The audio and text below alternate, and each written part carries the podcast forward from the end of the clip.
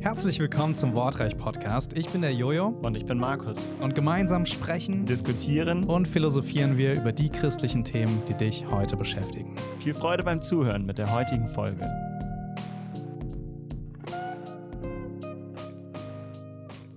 Ja, letzte Woche haben wir über Philipp geredet. Wir haben darüber gesprochen, was wir von ihm lernen können, einfach wie er die Situation genutzt hat, wie er die Sachen, ja, die Zeit ausgekostet hat und wirklich Jesus groß gemacht hat in den Medien, äh, unter Freunden, einfach in seinem ganzen Leben in den letzten Monaten. Und ja, was wir davon lernen können. Und jetzt heute geht es um die Frage, was ist dann eigentlich? Also, was für eine Hoffnung haben wir? Ja, also Mhm. worauf, woran oder wonach sehnen wir uns? Ähm, zum einen, was passiert erstmal direkt nach dem Tod? Ja, was können wir uns vorstellen? Vielleicht äh, eine etwas andere Antwort, als die meisten sich direkt mal so denken würden. Ähm, aber dann auch, ja, was ist eigentlich die Ewigkeit oder wie können wir uns das vorstellen? Ja, ähm, dann leider ist es, denke ich, auch ein Thema, über das wir zu wenig äh, nachdenken. Und wenn wir diese Freude haben, dann auf das, was kommt, ja, dann, dann glaube ich, können wir wie Philipp einfach, ja, wirklich unser Leben auch im Leiden leben mit einer Hoffnung.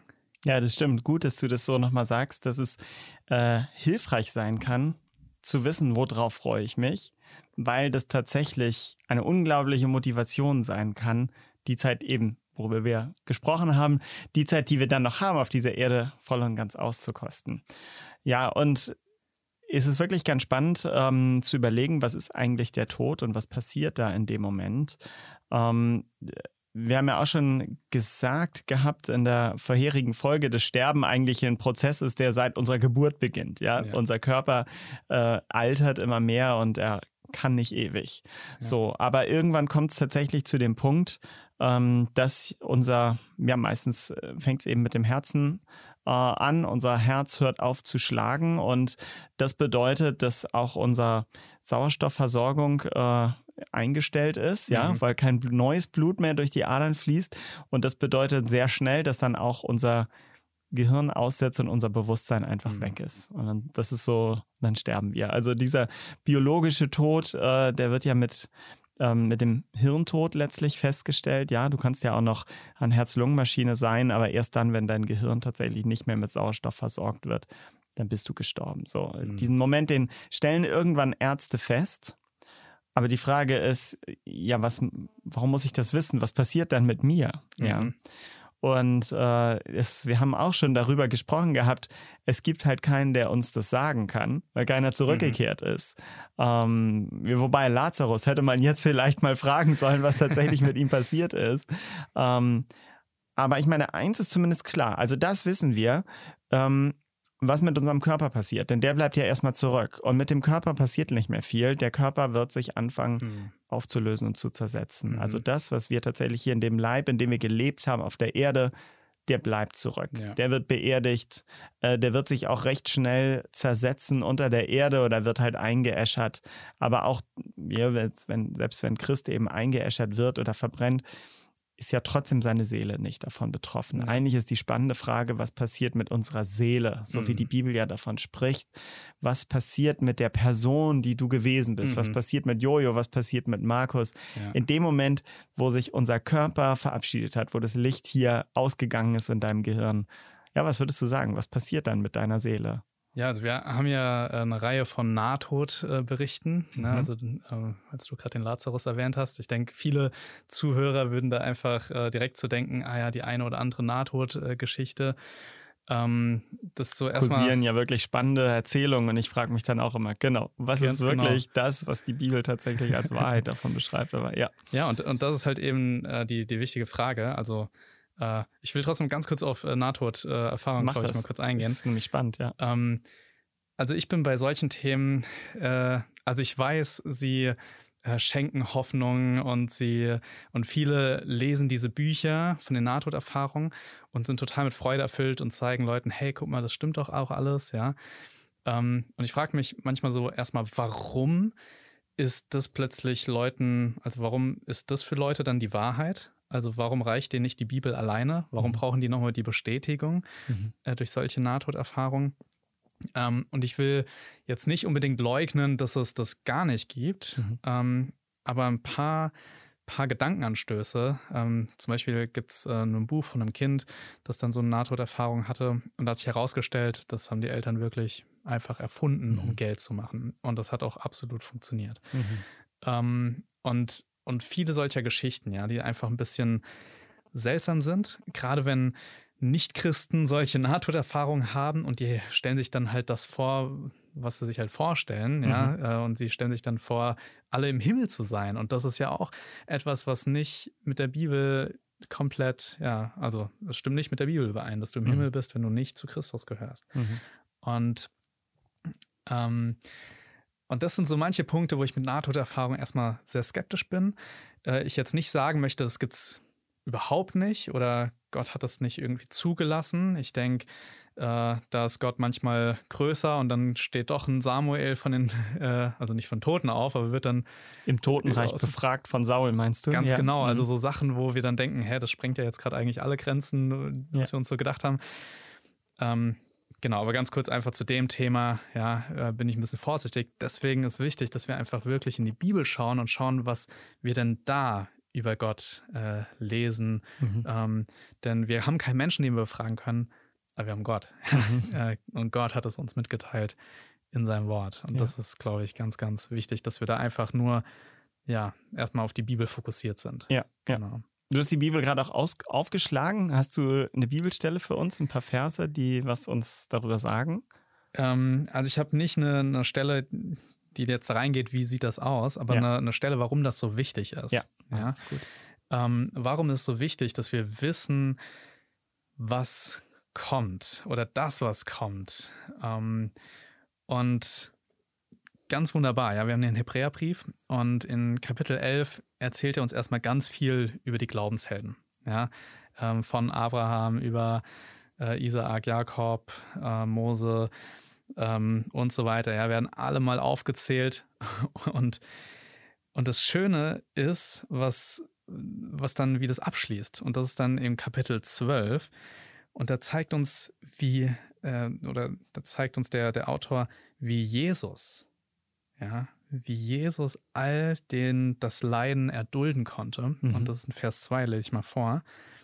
Ähm, oder Vers 1, da macht das Sinn, äh, ab Vers 1 beginnt, äh, Hebräer 12. Und da wir nun eine solche Wolke von Zeugen um uns haben, so lasst uns jede Last ablegen und die Sünde, die uns so leicht umstrickt, und lasst uns mit Ausdauer laufen in dem Kampf, der vor uns liegt indem wir hinschauen auf Jesus, den Anfänger und Vollender des Glaubens, und jetzt kommt's, der um der vor ihm liegenden Freude willen das Kreuz erduldete und dabei die Schande für nichts achtete und der sich zur Rechten des Thrones Gottes gesetzt hat. Also Jesus konnte das Kreuz erdulden, er konnte das Leiden erdulden, mhm. egal was kam, egal wie schlimm es war, um der vor ihm liegenden Freude. Ja. Weil er darauf geschaut hat und einfach schon diese Herrlichkeit gesehen hat. Ja, das ja. ist krass. Also und ich glaube auch das Berichten ähm, Märtyrer, ich äh, liebe es eigentlich, äh, Missionarsberichte zu lesen. Mhm. Es gibt auch einige, die ja auch dann, äh, also nicht aus so alter Zeit, sondern auch aus jüngster Zeit, äh, die im Gefängnis waren, ob die, also häufig äh, mhm ähm, im, im Kommunismus, die in Russland oder in Rumänien gelitten haben. Ja. Ähm, klar, wir haben auch jemanden wie Bonhoeffer, der mhm. äh, unter den Nazis dann im KZ war, aber auch in jüngster Zeit äh, aus der Untergrundkirche in China. Ja. Und ähm, das ist unglaublich, was für eine Kraft äh, diese Menschen entwickeln äh, und was sie erleiden. Also mhm. äh, einiges ist hammerhart und sehr naheliegend. Ich habe, äh, also, also nahegehend, ich habe ähm, von einem Missionar, ähm, Wurmbrand heißt der, gelesen, der war mhm. eben in Rumänien, äh, kann ich wirklich nur empfehlen, aber es ist teilweise echt harte Kost, weil mhm. er beschreibt, wie, wie dort äh, die Christen verfolgt wurden und gelitten haben, äh, wie sie tatsächlich Folter erleiden und nicht müde werden, mhm. auf Jesus hinzuweisen, ihn zu loben im Gefängnis, quasi unter den schlimmsten ja. Schmerzen und viele berichten das auch. Und und ich glaube, denen geht es genauso wie äh, Jesus hier, so wie du es gerade vorgelesen hast. Sie hatten tatsächlich schon äh, eine Vision oder eine Perspektive und auch eine Gewissheit im Herzen, was kommen wird. Mhm. Und dass das, was kommen wird, so viel größer und schöner ist, dass es einfach äh, nicht mehr schwer wiegt, das hier zu erleiden. Mhm. Ja, oder es hat ihnen die Kraft gegeben, das hier im Jetzt zu erleiden. Ja. Das ist unglaublich. Und ich glaube, es ist so schwierig, äh, so, eine, so ein tiefgehendes Thema äh, von uns, denen es uns hier in Deutschland gerade so gut geht, in dieser mhm. Zeit und an diesem Ort zu beschreiben, äh, dass das nicht banal klingt, ja. Aber ähm, man kann es nicht anders sagen. Ich glaube wirklich, sie hatten eine Vision und ein Bild davon, wie schön es ist, bei Gott dem Vater zu sein. Und sie hatten ein Gefühl dafür, welcher Reichtum darin liegt, mhm. Gott zu schauen, welcher Reichtum ja. darin liegt, bei Jesus zu sein, ihn von Angesicht zu Angesicht zu sehen, mit ihm zu reden. Ja, so wie, äh, wie es heißt, wie denn äh, die, dieser eine, der arme Lazarus quasi auf dem Schoß Abrahams saß, ja. also wie wir auf, äh, auf dem Schoß Gottes sitzen und zu Hause sind. Das ist so schwer, das in Worte zu fassen, wie mhm. das sein wird, wo es uns jetzt so gut geht oder auch ja, aber ich glaube, diese Menschen hatten eine Vision davon, wie das ist. Und das ist einfach so viel unglaublich größer und schöner als alles, was wir uns hier vorstellen können. Ja, es ist einfach gar nicht mehr skalierbar. Es ist gar nicht in den Dimensionen wie mhm. das Schönste, was uns hier passieren kann. Da würden wir vielleicht denken, okay, auf einer Karibikinsel bei Sonnenuntergang ähm, auf deiner Yacht äh, mit einer schönen Frau oder mit deiner Frau und du denkst, okay, das ist vielleicht das, der Traum, was du dir vorstellst, was es auf der Erde hier vielleicht gibt. Perfekter Ort, perfekte Gemeinschaft, ähm, perfekt ausgesorgt, perfekte Zeit, ja. Es verblasst alles. Es ist mhm. wie, wie nix, ja. Es ist wie, ja.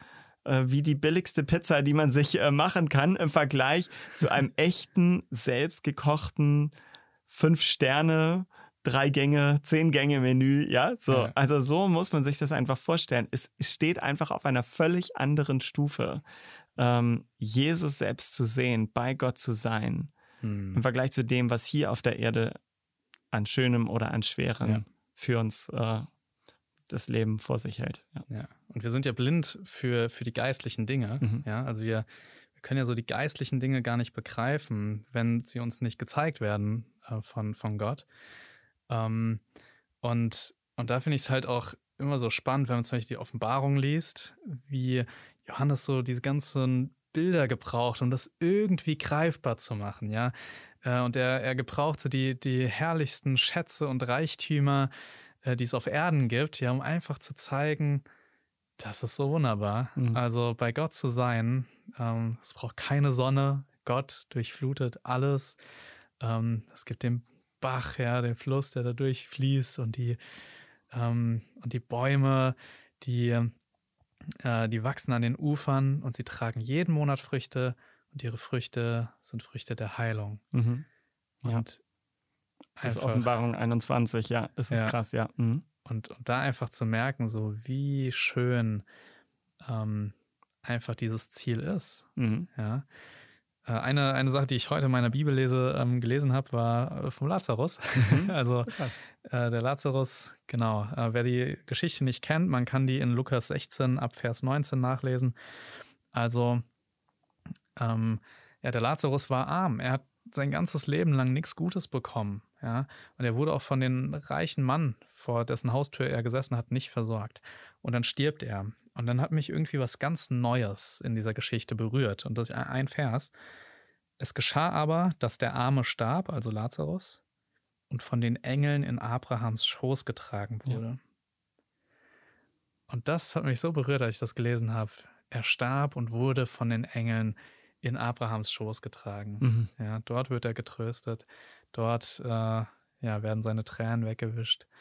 Ähm, und, und aber auch so dieses, ja, er stirbt und dann kommen die Engel mhm. und sofort, zack, ja, wird er hingetragen. Mhm. Ja. Wo man sagen muss, also Abraham steht ja hier einfach für den Vater, ja. Die ja. Israeliten, äh, die Juden haben einfach Abraham, das war ihr Vater. Also mhm. und ist in dem Sinne ja auch das Bild einfach für Gott, für unseren Vater. Ja, ich glaube nicht, dass wir bei Abraham auf dem Schoß sitzen werden, sondern eben bei Gott, bei unserem Vater. Mhm.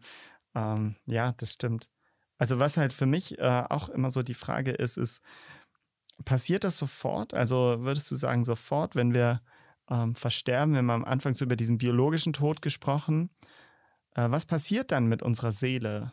Ähm, gehen wir dann direkt in den Himmel? Ähm, schlafen wir? Ja, du hast auch das, äh, diese Geschichte, diese krasse Geschichte mit Saul, der da bei dieser Totenbeschwörerin war und den Samuel dann noch fragt, ja auch zitiert.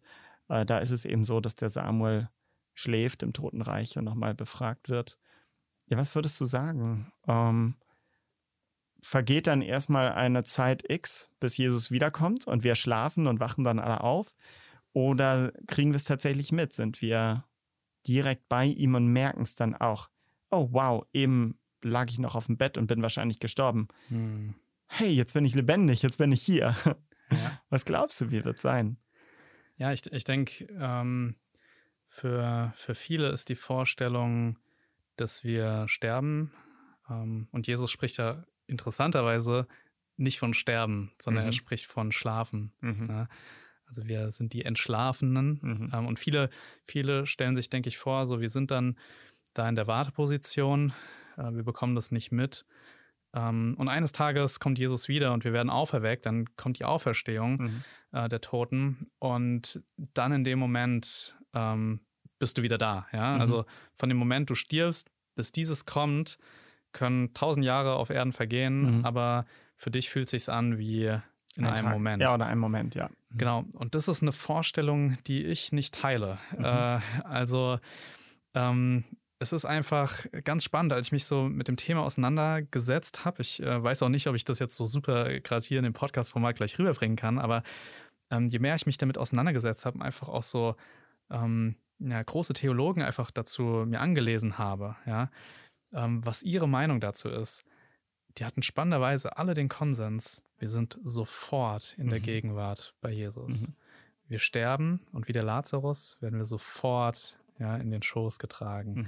Ähm, und, und eine Schlüsselstelle ist auf jeden Fall der, der erste Thessalonicher Brief. Also ähm, in, in Kapitel 4, äh, Vers 13, da, ja, die, die Thessalonicher, die hatten echt, echt Sorgen. So, was ist mit den Leuten, die gestorben sind, obwohl Jesus doch noch nicht wiedergekommen ist? Ja.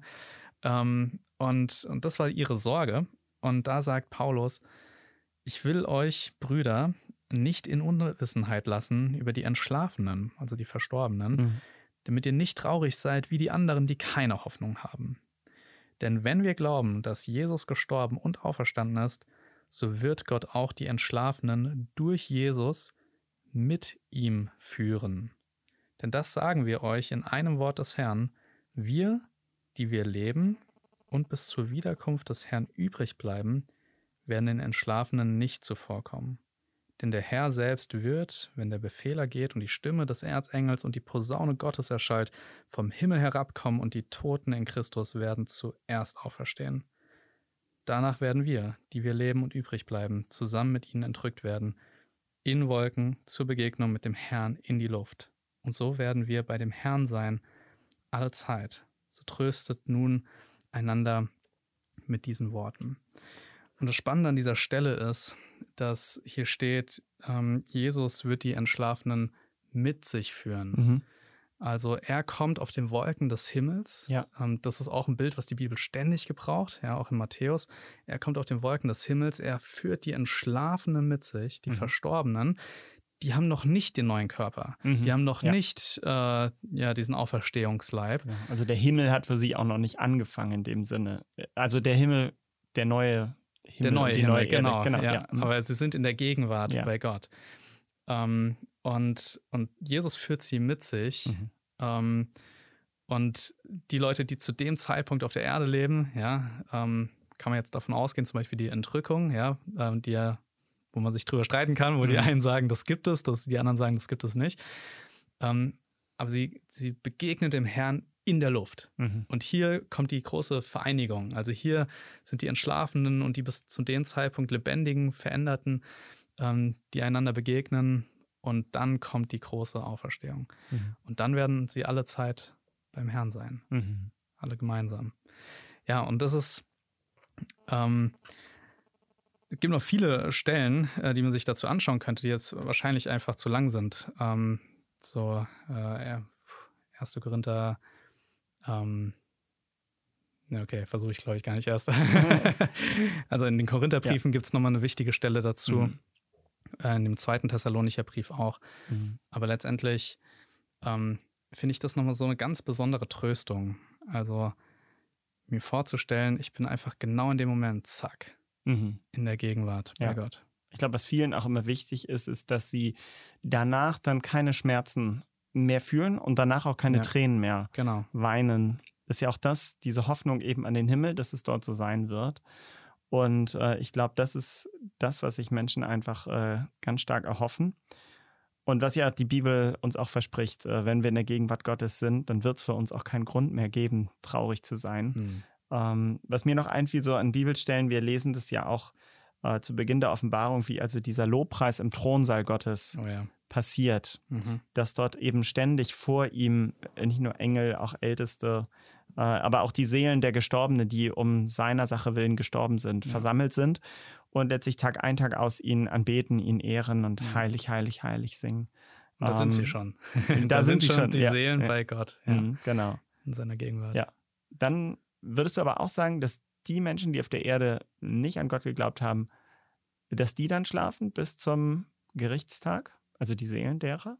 Mhm. Weil ich meine, das ist ja das, was du auch gerade vorgelesen hast. Die sind eben dann nicht in dem Moment sofort ja, ein Schoß Abrahams, so wie der ja. reiche Mann war da eben nicht, wo der Lazarus war. Da war schon direkt nach dem Sterben eine Trennung zwischen den beiden. Ganz genau. Und ich denke, äh, an der Lazarus-Geschichte können wir genau das sehen. Hm. Ähm, der, der reiche Mann, der stirbt und er wacht auf und seine Augen sehen die Hölle. Mhm. Er leidet Qualen. Ja, das ist ein total unbeliebtes Thema. Darüber mhm. wird ja kaum noch gesprochen. Ja ähm, und schon gar nicht irgendwie öffentlich gepredigt oder so. Mhm. Aber es ist ein ganz, ganz wichtiges Thema, weil Jesus viel darüber gepredigt hat. Mhm. Ja, Jesus selbst hat da viel äh, drüber gelehrt und es war ihm wichtig, das Thema, dass die Leute das wirklich auch verstehen.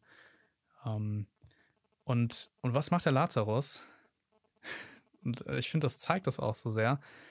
Ähm, er sieht, er hat sein Leben verbockt. Mhm. Ja. Der Reiche jetzt. Ja. Äh, oh, sorry, ja, genau, genau, ja, der mhm. Reiche, nicht der Lazarus, der Reiche. Ja, er sieht, er hat sein Leben verbockt. Und er sagt zum Abraham, Vater Abraham, schenk doch, ja, dass der Lazarus zu mir kommt und meine Zunge kühlt. Mhm. Das heißt, hier sehen wir schon Folgendes: Der Charakter von dem reichen Mann hat sich, hat sich gar nicht ne? geändert. Der soll ihn mal schön bedienen. Der genau, Lazarus. der Lazarus ja. darf gerne mich weiter bedienen. Ja. Also der Charakter ist absolut gleich geblieben. Der mhm. hatte keine Einsicht. Selbst in der Hölle hat er nicht die Einsicht gehabt. Und dann sagt er, aber dann schick doch ihn lieber zu meinen lebenden Freunden, damit sie noch sehen, ja, und sich äh, wirklich äh, bekehren. bekehren oder, ja. ja. Mhm. Äh, mit unseren Worten jetzt, genau.